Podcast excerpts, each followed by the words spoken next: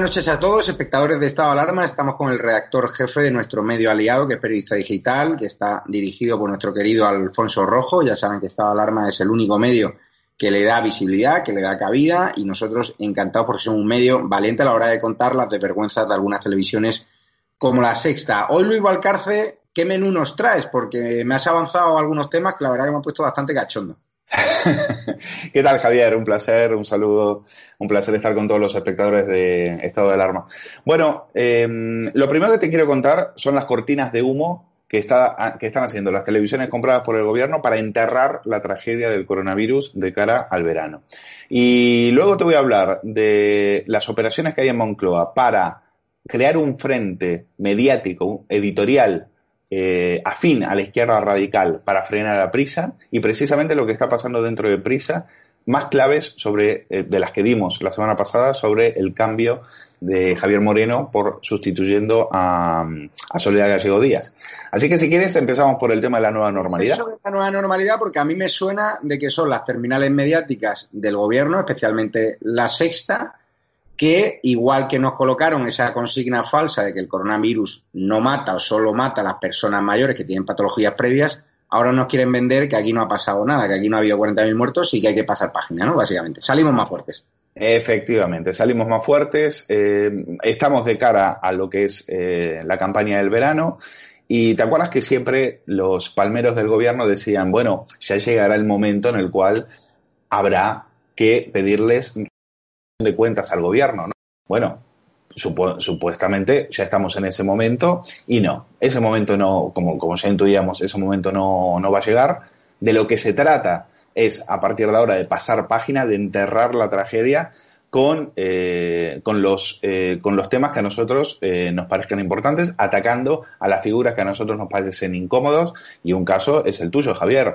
lo hemos visto en el programa de Todo es Mentira, en el programa de, del bufón de Risto Mejide diciendo que, eh, bueno, aprovechando un, un, momento tuyo en el cual estás haciendo reporterismo social, en el cual estás contando lo que estaba pasando con un mantero que de forma ilegal está vendiendo productos falsificados, lo cual si lo hacemos tú y yo eh, a los cinco minutos nos están metiendo esposados en una patrulla, pues aquí la nueva normalidad es que no pasa absolutamente nada. Los manteros eh, vendiendo sin ningún tipo de problemas, mientras tanto eh, los ocupas aterrorizando a los vecinos en Madrid, en Batán, en, Casa de Campo, eh, bueno, en varios sitios, en Hortaleza, bueno, ni hablar en País Vasco, en el barrio de San Francisco, ni hablar lo que está pasando en Mataró.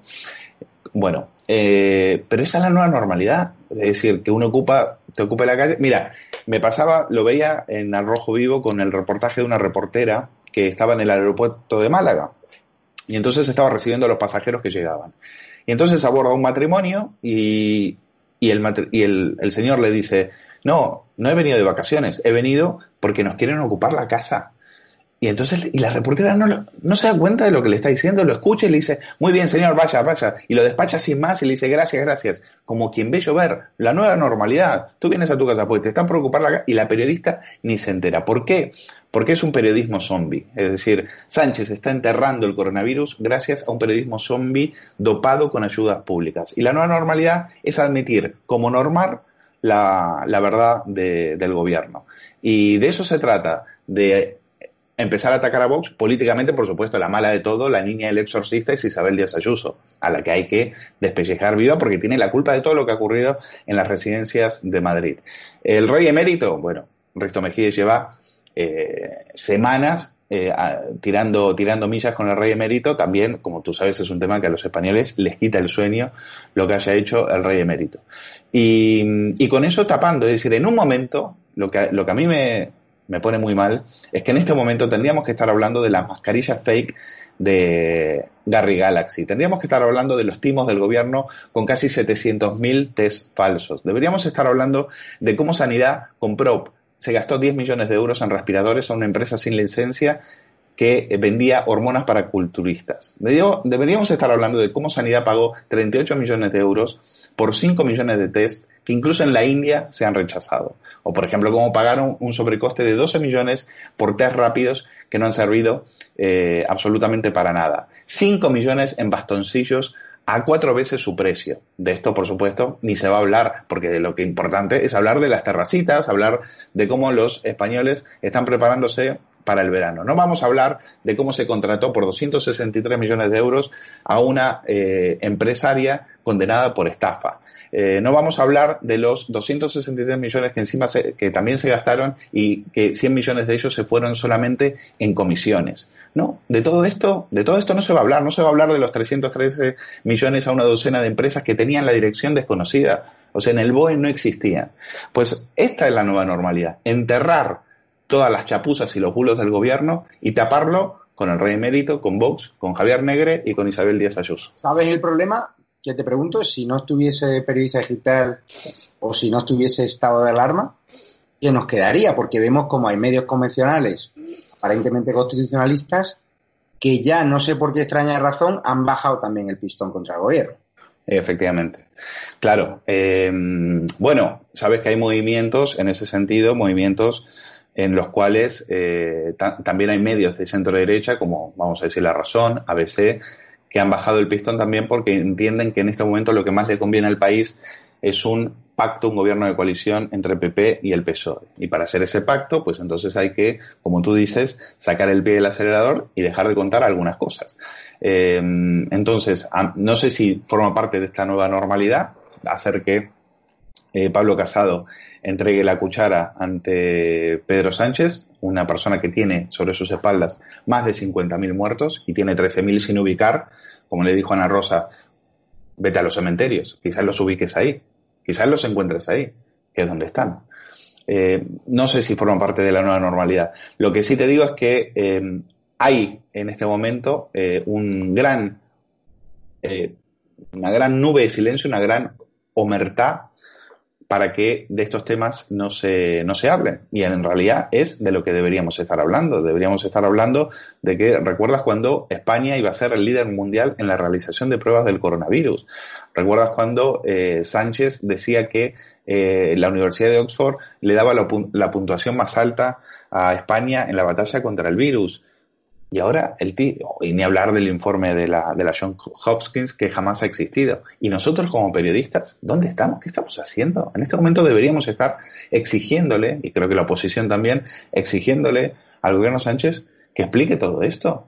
Hay más de 50.000 muertos y vamos a hacer ahí un funeral en el cual se va a dar por, por buena la cifra de 28.000 fallecidos, cuando todos saben que es falsa. Somos el arremeir de todo, de todo el mundo en el tema de la gestión del coronavirus. Líder mundial en muertos por millón de habitantes. Líderes mundial en sanitarios contagiados. Y encima tenemos que tolerar que venga Pedro Sánchez y saque pecho de una gestión tan nefasta.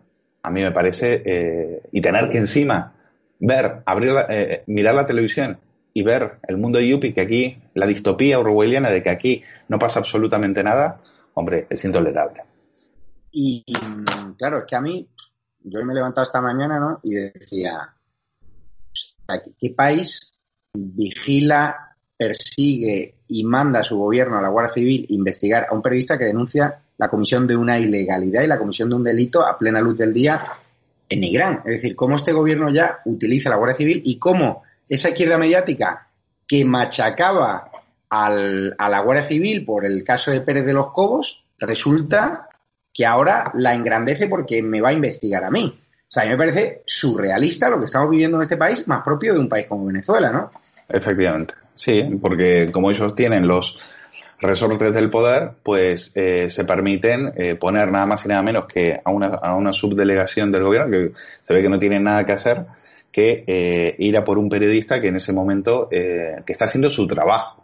Es decir, lo que tendría que hacer el gobierno en lugar de perseguir al periodista es ir a preguntarle a los comerciantes cómo se sienten de tener que pagar impuestos mientras una eh, horda de, de manteros eh, campa a sus anchas vendiendo productos ilegales, vendiendo falsificaciones a plena luz del día y riéndose de los propios comerciantes que son los que eh, tienen que asumir todo ese coste.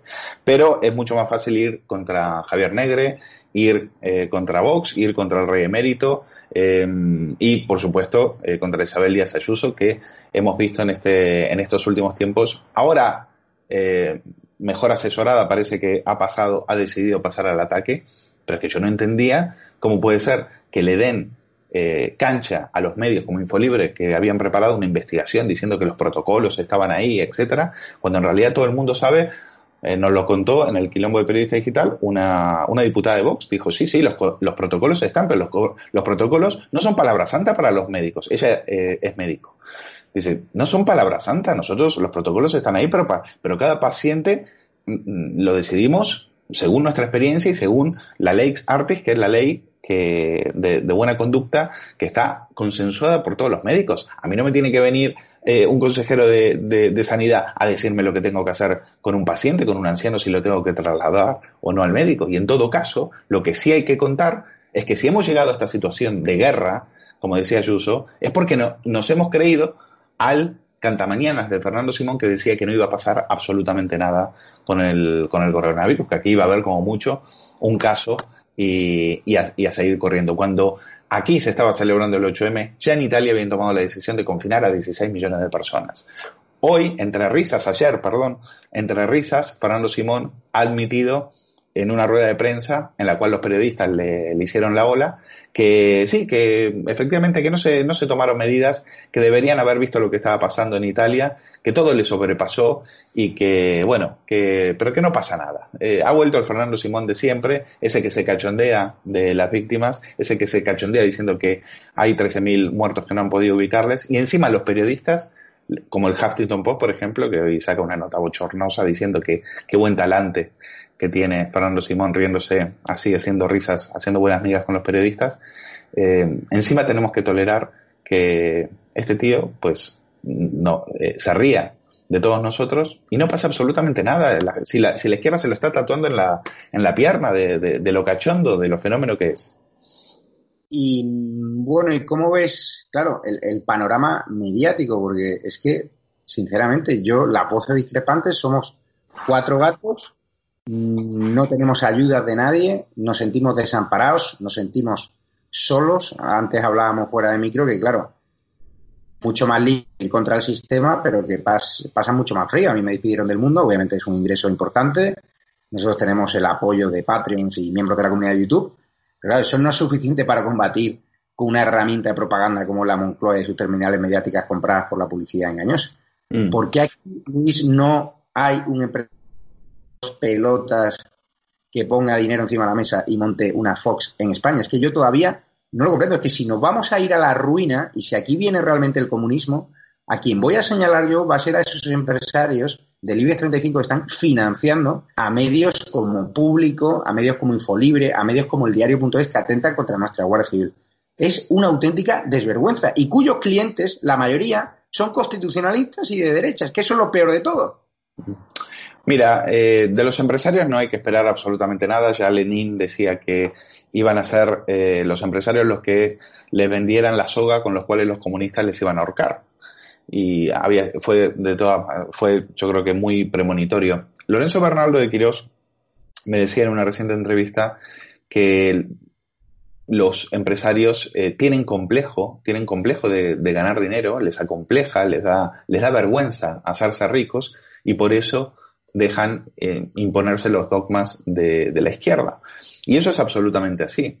Pero así todo yo tengo la esperanza de que haya eh, algún empresario que vea que hay una oportunidad de negocio en, canales, en medios como Periodista Digital, en estado de alarma, y, y, vean que eh, en ese crecimiento exponencial al final merece la pena.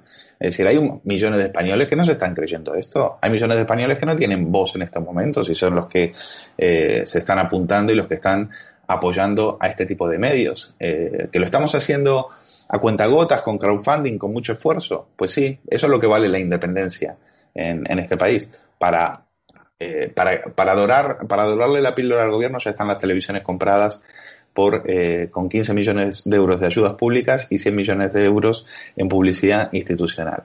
Y nosotros no vamos a estar en ese tipo de maniobras. Y ahí está nuestro, nuestro capital, ahí está nuestro valor. Creo que hacemos lo que, lo que lo que nos han enseñado o el tipo de periodismo que siempre hemos querido hacer, el que incomoda, el que, el que le busca las cosquillas al poder. Nada, nada más, no somos héroes, ¿eh? tampoco, tampoco nos queremos colgar medallas para eh, que, se las, que, se las, que se las den a Fernando Simón las medallas. Nosotros seguimos, queremos hacer nuestro trabajo. Ayer me reuní con un par de personas dedicadas a las centrales de medios, que son los que deciden el reparto de la publicidad de las empresas privadas. Es decir, una empresa privada quiere anunciarse, tiene su central de medios y esta reporte las datas publicitarias. Se quedaron flipando con los datos muy buenos de, estado alarma. Decían que es un caso de éxito que ya se estudia incluso en el grupo Prisa, no a nivel editorial, sino en la forma en que hemos montado con cero euros un programa que ya tiene audiencias millonarias en impresiones, ¿no?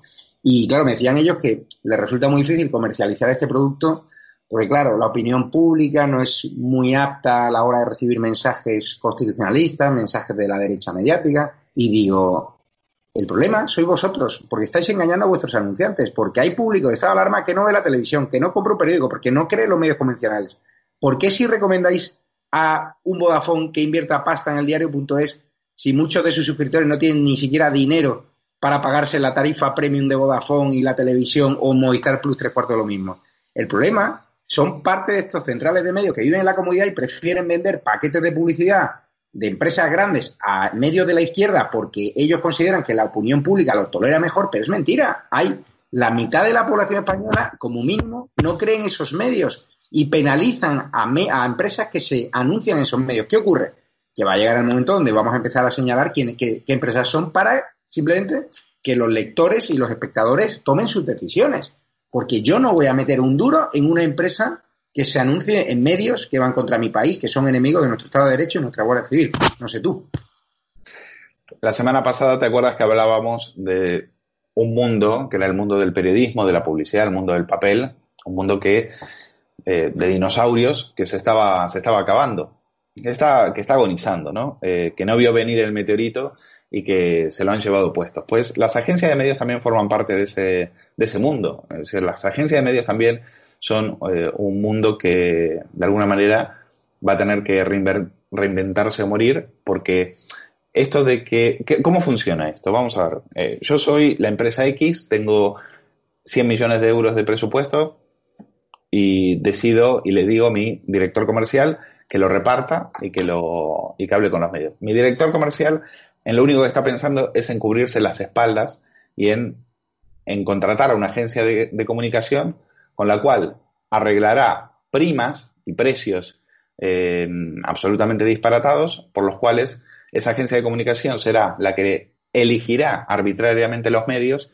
según, por ejemplo, según el EGM, según Cantar, según lo que sea, que sabemos que son eh, sistemas de medición muy poco fiables. Se ha olvidado un detalle el dinero debajo de la mesa. Yo no, yo no voy a hablar de dinero debajo de la mesa, pero creo que eh, digo que hay acuerdos eh, sospechosos, hay acuerdos bajo cuerda y demás. Yo te voy a contar una anécdota. Yo te voy a contar una anécdota. Mira, hablar de dinero bajo cuerda. Millonarios. Millonarios. Y ya me diréis de dónde saca, ah, dónde saca ese dinero. Te voy a contar una anécdota. Eh, una vez nos, nos meten una campaña en periodista digital. Y entonces nosotros sabíamos que la, empresa que estaba poniendo ese, dinero era eh, X, suponte, no sé, 10.000 euros. Me lo invento, 10.000 euros. Y entonces llama a la empresa, llama a la agencia de comunicación y dice, periodista digital, sí, no, que tenemos, eh, vamos a hacer una campaña con vosotros, eh, tenemos 100 euros para poner de esta empresa. Y entonces le llamamos y le decimos, perdone, ¿se les ha caído un cero? se les ha caído un cero. Son 10.000. Hombre, perdone, qué error el nuestro, que se nos... Bueno, fíjate cómo funciona. Fíjate cómo funciona hablando de eso. Es decir, es un mundo, eh, es un mundo donde, claro, donde te dicen, por ejemplo, te hacemos un descuento del 98%. ¿Qué es eso? ¿Qué es? ¿Dónde existe, dónde existe un, un, un sector donde se hagan descuentos del 98%? ¿Qué es eso? de un descuento del 98%. Bueno, es un sector muy raro, es un sector donde hay... te eh, pongo otro caso. Eh, yo en el mundo hice un evento de jóvenes influyentes para la sección de gente joven que, es, que era F5 en su momento y yo tengo muy, muy buen trato con el director de marketing y comunicación de una gran casa de coches. Entonces yo conseguí que esta persona me facilitase un patrocinio directamente.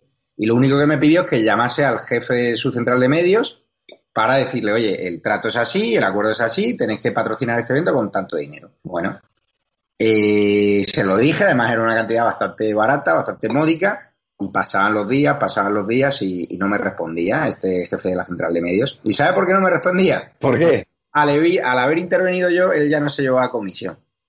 Al haber hecho una intermediación directa entre marca y empresa editorial, la central de medios, que siempre tiene que pillar por todo, consideró que esa operación no era rentable para sus intereses. Entonces, en el mundo perdimos en torno a 10.000 euros porque la central de medios dijo que, bueno, que ellos son los que comercializan y deciden los desplazamientos. Así funcionan las centrales de medios, así funcionan los grandes medios y así se están yendo muchos a pique, porque hay tanta burocracia, no solo a nivel de empresarios, de, empleadores, de trabajadores, tanta carpintería, sino a través de un proceso tan fácil como que Movistar Plus quiera invertir para conseguir una portada en el mundo, pasa, puede pasar una eternidad, porque las centrales de medios son los que toman las decisiones y si no les compete a ellos, ellos, esto, la central de medios, chantajean al medio de comunicación y le dice, oye, es que si no vas conmigo de la mano ya no te meto más campañas de publicidad. Con lo cual tienen a los medios de comunicación ahogados.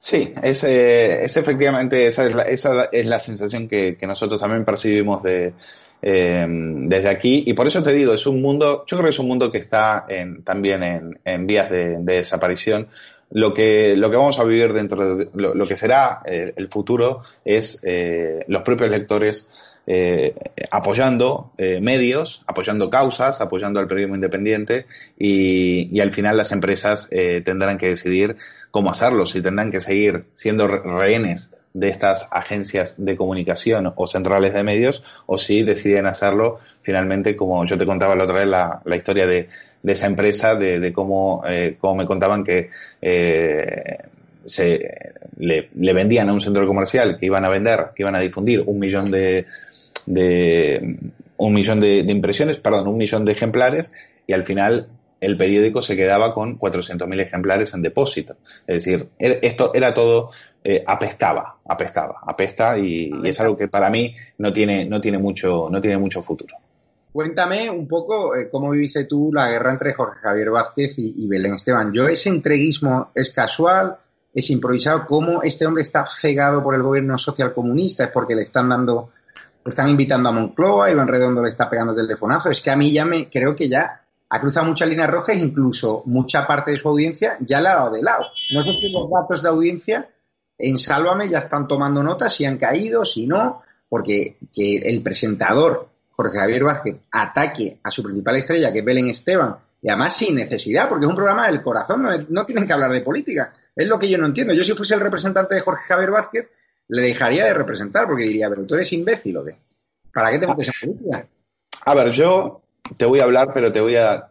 Sabes que aquí analizamos medios intentamos, nos gusta la verdad. Y vamos a hacer, vamos a contar todo lo que ha pasado porque eh, la mayoría de la gente lo que vio fueron los dos minutos de Jorge Javier eh, siendo, eh, tratando de forma muy grosera a su invitada, a, a Belén Esteban, totalmente fuera de sí, atacándola de un modo irrespetuoso, irreverente, sectario y finalmente dejando el plató y dejar y dejando su, a su invitada ahí, lo cual ya me parece que ya ese final era parte del show porque ahora vamos a ir a por la reconciliación, ahora vamos a ir, ahora tenemos culebrón para siete o ocho capítulos más. Eh, entonces, eh, pero yo también te voy a contar lo que pasó antes, porque antes de eso hubo 25 minutos en el cual Belén Esteban dio un meeting. Y entonces en ese meeting, eh, Belén, yo creo que comete un error porque Claro, sabes que su marido es conductor de ambulancias. Y ella venía muy rebotada. Venía muy rebotada porque quería contar que su marido había, eh, se había tenido que pagar él mismo, él y otros sanitarios, el test de coronavirus. O sea, un conductor de ambulancia se lo tuvo que pagar con su dinero el test de coronavirus, mientras Pedro Sánchez salía ahí diciendo que había comprado 670.000 test homologados y demás, es decir, mintiendo descaradamente. Entonces, eh, Belén estaba muy indignada y fue a contar eso. Pero no quiso atacar al gobierno, porque sabía que Jorge Javier se le iba a echar encima.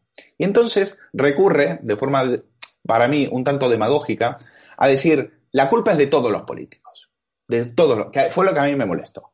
Es decir, para quedar bien con todo el mundo, dice, todos los políticos. Bueno, y entonces empieza, la culpa es de Pedro Sánchez, la culpa es de Vox, la culpa es de Pablo Casado. ¿Cómo puede ser que los políticos no se pongan de acuerdo? No, señora, oiga, No es un tema de que los políticos no se ponen de acuerdo. Hay un gobierno que es un mando que decretó un estado de alarma, se eh, autoproclamó mando único y es a quien hay que pedirle las responsabilidades. ¿Qué tiene que ver en esto Vox y Casado? Oiga, que esto de que los políticos no se reconcilian, no se unen. ¿eh? Ahora resulta que eh, otra preocupación de los medios de izquierdas, los del 11M, los del Prestige, los del No a la Guerra, llaman a la unidad, a la unidad, al PP para salvar a Sánchez. Bueno, ya me reirás, ya me dirás. Em, Belén Esteban, creo que ahí empezó, ya empezó, empezó mal. Se echa un meeting de 25 minutos y esto hay que decirlo. Jorge Javier no dijo nada, la respetó. Dejó que la tía se, se, se despachara a gusto. Al final empezó a señalar un poquito a Pedro Sánchez. Y se despachó 25 minutos. Y le dice a Jorge, ¿qué fue la, la chispa de todo esto? Algo que le dice Belén Esteban y que también se equivoca cuando le dice a Jorge Javier, que hasta ese momento, hay que decirlo, se había comportado como un señor. Dice, es que a ti no te importa porque tú no tienes a nadie como yo que ha sufrido por el coronavirus. Señora, venga, esa, esa acusación es como si yo te Javier, es que, ¿sabes? Tú, no como mi mujer es sanitaria o lo que sea, tú no tienes a nadie que... Oiga, no, todos tenemos... Esta tragedia nos ha afectado a todos. ¿Cómo puede ser que usted diga que, porque su marido es conductor de ambulancia, diga que eh, esto no nos ha afectado? Y es ahí cuando Jorge Javier, de forma muy grosera, pierde los papeles, le muestra su cara más sectaria y la deja ahí tirada y no, se va al plató y no vuelve hasta que Belén se va y vuelve eh, y, regresa el próximo invitado. ¿eh? O sea, fue un desprecio hacia, hacia Belén, para mí, eh, bueno, el que, el que nos tiene acostumbrado, con el, con el mismo que, ha tratado Antonio Montero y a otros, em, a otros colaboradores por, por, pensar que es de derecha. Pero yo creo que, insisto, creo que en este caso em, los, eh, los dos, los dos, por, por diferentes formas, para mí se han equivocado. El secretarismo de Jorge Javier no lo vamos a descubrir. Que es un lacayo del gobierno de Sánchez tampoco lo vamos a descubrir. Y que, eh, y que ha dicho por activa y por pasiva en un programa del corazón que este gobierno es fantástico y que le encanta el gobierno de coalición de Podemos y Sánchez, pues sí, es un programa, él dijo, es un programa de rojos y maricones. Y el que no le guste, pues que no lo vea. Oiga. ¿Crees que en, en Mediaset le han dado un toque? Porque obviamente ha cabreado mucha audiencia que haya atacado a Belén Esteban, ¿no? Quedó como un pequeño dictador. Hombre, pero entonces le, van a dar un toque por eso, pero si Jorge Javier viene así, viene, es, es, es, marca registrada, viene tratando con desprecio a todo el que no opina como él desde toda su vida. Y gracias a eso viene, ahora dice que le encanta pagar impuestos cuando en 2011 le pillaron eh, con 800.000 euros que, que de Hacienda. Discrepo porque yo a Jorge Javier no le he visto tanto entreguismo y tanta visceralidad en sus comentarios como estos últimos meses. Yo hace unos meses tenía una relación con él, era un tipo agradable, a mí me dejaba hablar en su programa y ahora le he visto completamente cegado contra la oposición, cegado a favor del gobierno y completamente hecho. Puede ser que en los últimos, puede ser que en los últimos tiempos, pero eh, eh, no te olvides que él tiene una columna en lecturas en la cual permanentemente, permanentemente ha atacado al bloque constitucionalista, Javier. ¿eh? O sea, sus columnas han sido muy politizadas, muy políticas. Él no habla de corazón, él habla de política y siempre, desde aquella vez que atendió a Pedro Sánchez, gracias a, en ese momento que la, su, su, jefa de prensa era Verónica Fumanal, eh, se les ocurrió que Sánchez necesitaba un poco de de presencia mediática y le llamaron a él y él estaba encantadísimo, ¿no? Pero él siempre ha tenido un perfil político muy alto, sus columnas siempre han sido incendiarias contra el bloque de centro derecha, contra el bloque constitucionalista y ahora eh, la diferencia es, quizás, como tú dices, quizás esté más sectario, tú le conoces mejor, y también eh, tiene, eh, está eh, a muerte con este gobierno. Dice, la gestión de este gobierno para mí es impecable. Es decir, decir que la gestión del coronavirus, después de 55.000 muertos, que el gobierno de coalición le encanta y que es impecable, a mí también me parece una tomadura de pelo. Pero si esto ha molestado en Mediaset, no lo creo. Yo creo que Mediaset lo único que miran es la audiencia y si la audiencia va bien, pues de esto, con, con este culebrón, con Belén Esteban, tendremos varios, varios capítulos. ¿Había algo más en el menú del día, algo que quisieses comentar sobre... Ah, bueno, la fusión, ¿no? De público con el diario.es. Sí, te, te, decía, mira, Moncloa confía, lo publicábamos eh, ayer, que eh, le ha confiado José Miguel Contreras eh, explorar la función de Infolibre y el diario.es para hacer frente a Prisa. Esto es muy interesante porque sabes que tiene, viene a cuento de Infolibre y el diario.es el 12 de junio anunciaron una alianza periodística para colaborar en proyectos compartidos.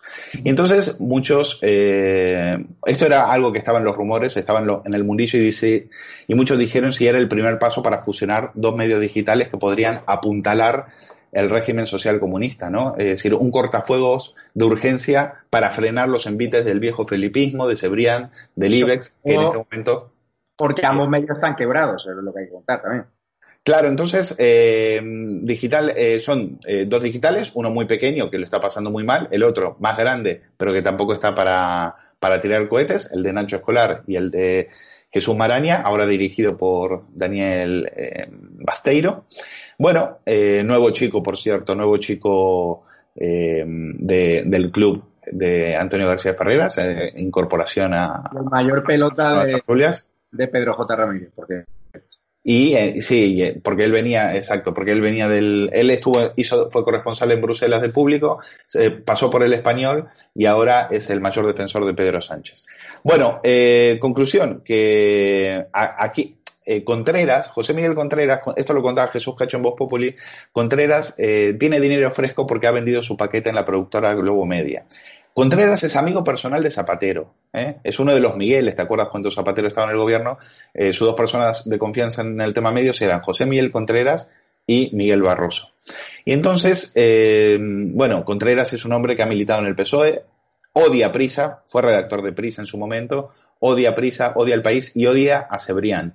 Y mm, bueno, en este momento, y Zapatero y Cebrián se odian, con lo cual hay, hay una hay una jugada en la cual están intentando construir un bloque eh, con estos dos digitales, una referencia editorial que frene a prisa, que fue lo mismo que hizo Zapatero en su momento. Zapatero le dijo a Cebrián, tú a mí no me vas a marcar el paso como hiciste con Felipe González, yo me voy a hacer mi propio grupo mediático y fue y se hizo la sexta con el dinero de Jaume Robles. Es decir, a estos después les pedirá que se fusionen y después a ellos les caerán pues les abrirán las puertas de televisión española, el dinero público de las autonómicas, para que se hinchen a contratos con, el Estado. Así funciona esto. Iván Redondo tiene muy buena relación con Ignacio Escolar, pero para quien no lo sepa, el que le presenta a Iván Redondo a Ignacio Escolar, aunque ¿quién crees que fue? Hace años, ¿eh? no habrá sido tú, ¿no? No, porque coincidimos en un sitio y Ignacio Escolar era colaborador de la, de la Sexta y de algunos medios en los que yo coincidía. Iván Redondo era con tertulio en ese momento de espejo público, columnista del mundo y tal igual, y tenía mucho interés y me dijo, oye, preséntame a Nacho Escolar y tal igual, y les presenté. Déjame decirte que. Ah, perdón. esto era antes de que ahora Iván Redondo se haya convertido en la mano derecha del enemigo de España, que es Pedro Sánchez, de que Nacho Escolar haya demostrado que es más sectario que nunca. Si yo hubiese sabido eso, obviamente jamás les habría presentado. Además, comimos una buena ternera gallega y una buena tortilla patata de gallega. Sánchez no quiere saber nada de que el país le dicte ahora lo que tiene que hacer. ¿eh? Eh, por lo tanto, eh, yo creo que esta, esta, este nuevo, esta nueva alianza le viene, le viene muy bien. Y aparte, él no va, no va a querer perder a Pablo Iglesias como aliado. Es su escudero, es su perro de presa, ya lo hemos dicho varias veces. Le necesita más, más que nunca. Y te, y te doy un dato más que tiene que ver con el tema prisa. Em, están buscando, yo te contaba la semana pasada que Javier Moreno, el nuevo director del país, era más un gestor que un periodista. Pues ahora te digo más, es más un relaciones públicas que un eh, periodista. Están buscando una persona. ¿Cuál era el problema que tenían con Soledad Gallego Díaz? Bueno, una línea editorial podemita, antisistema, totalmente eh, fuera de sí, descontrolada y una persona que no sabía, que no tenía reuniones con un, director tiene que sentarse en la, compartir mesa y mantel con empresarios, con IBE, con, empresas del IBEX, con gente que, que, de orden y mando en este país, ¿no? Y mm, Javier Moreno, una persona que, como sabes, tiene una eh, excelente eh, relación eh, con Felipe, con, con, el, con el entorno del viejo felipismo, pues podría ser quien se siente en este momento, quien cumpla ese papel de relaciones públicas, no tanto de director, sino de relaciones públicas, y que el felipismo traiga la pasta. Porque como tú sabes, Felipe tiene amigos con mucho dinero y pues... En República Mexicanos, mexicanos también. Y puede ser que él en este momento sí quiera, eh, eh se haga esas maniobras para poder conseguir esa, esa pasta y resucitar al grupo Prisa a cambio, por supuesto, de influencia, a cambio de que eh, de, tumbar a Pedro Sánchez o de hacer que Pedro Sánchez se, eh, se quite de encima a Podemos, que es la gran preocupación que tiene el IBEX y el Felipe.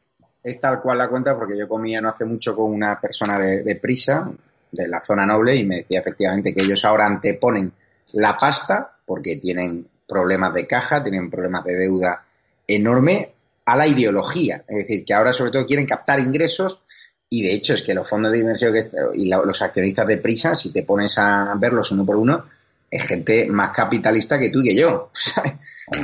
Pues nada de socialistas. Fondos buitres y gente que, bueno, algunos han, puesto la pasta solamente por, por influencia, porque eh, les viene bien, les viene bien tener, en algún momento, por ejemplo, los cataríes necesitaban lavar la imagen de Qatar de cara al Mundial, de cara a unos Juegos Olímpicos y en ese sentido por eso entraron en el accionariado del país y por poco dinero para ellos pues tuvieron nada más y nada menos que al, periódico más eh, más vendido de España a sus, a sus pies, lo cual provocó muchas tensiones dentro de la, de la redacción en su momento.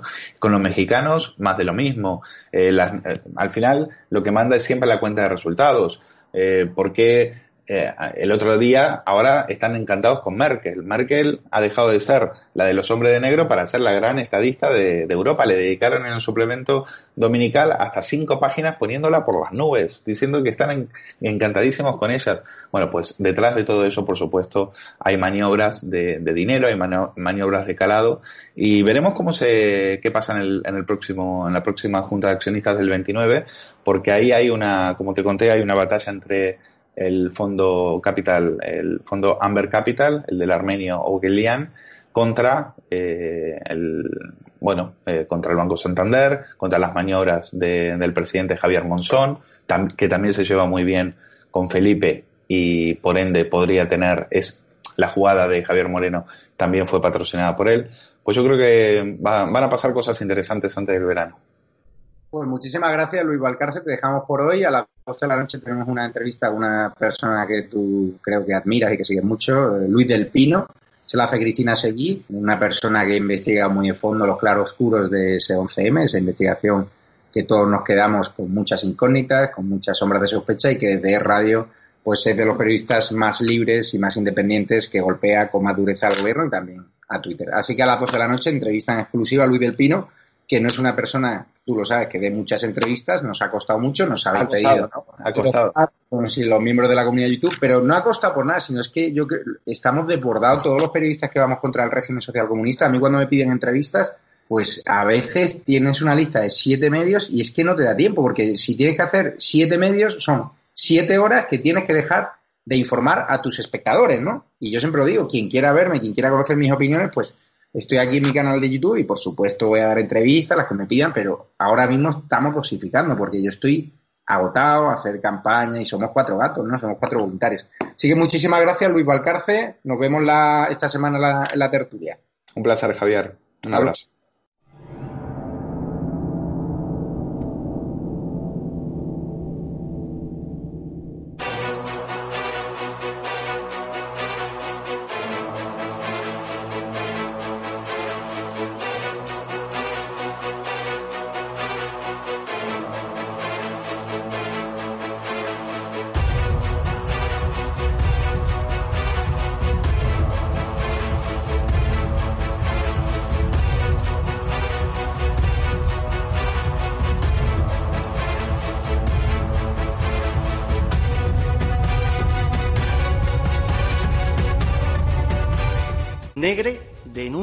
Que usted, como director general, es quien veta periodistas andaluces que son referentes del constitucionalismo. En breve informaremos de cómo se dan los contratos ahí. Curioso que encimen de toda responsabilidad a San Carlos y Mariló Montero.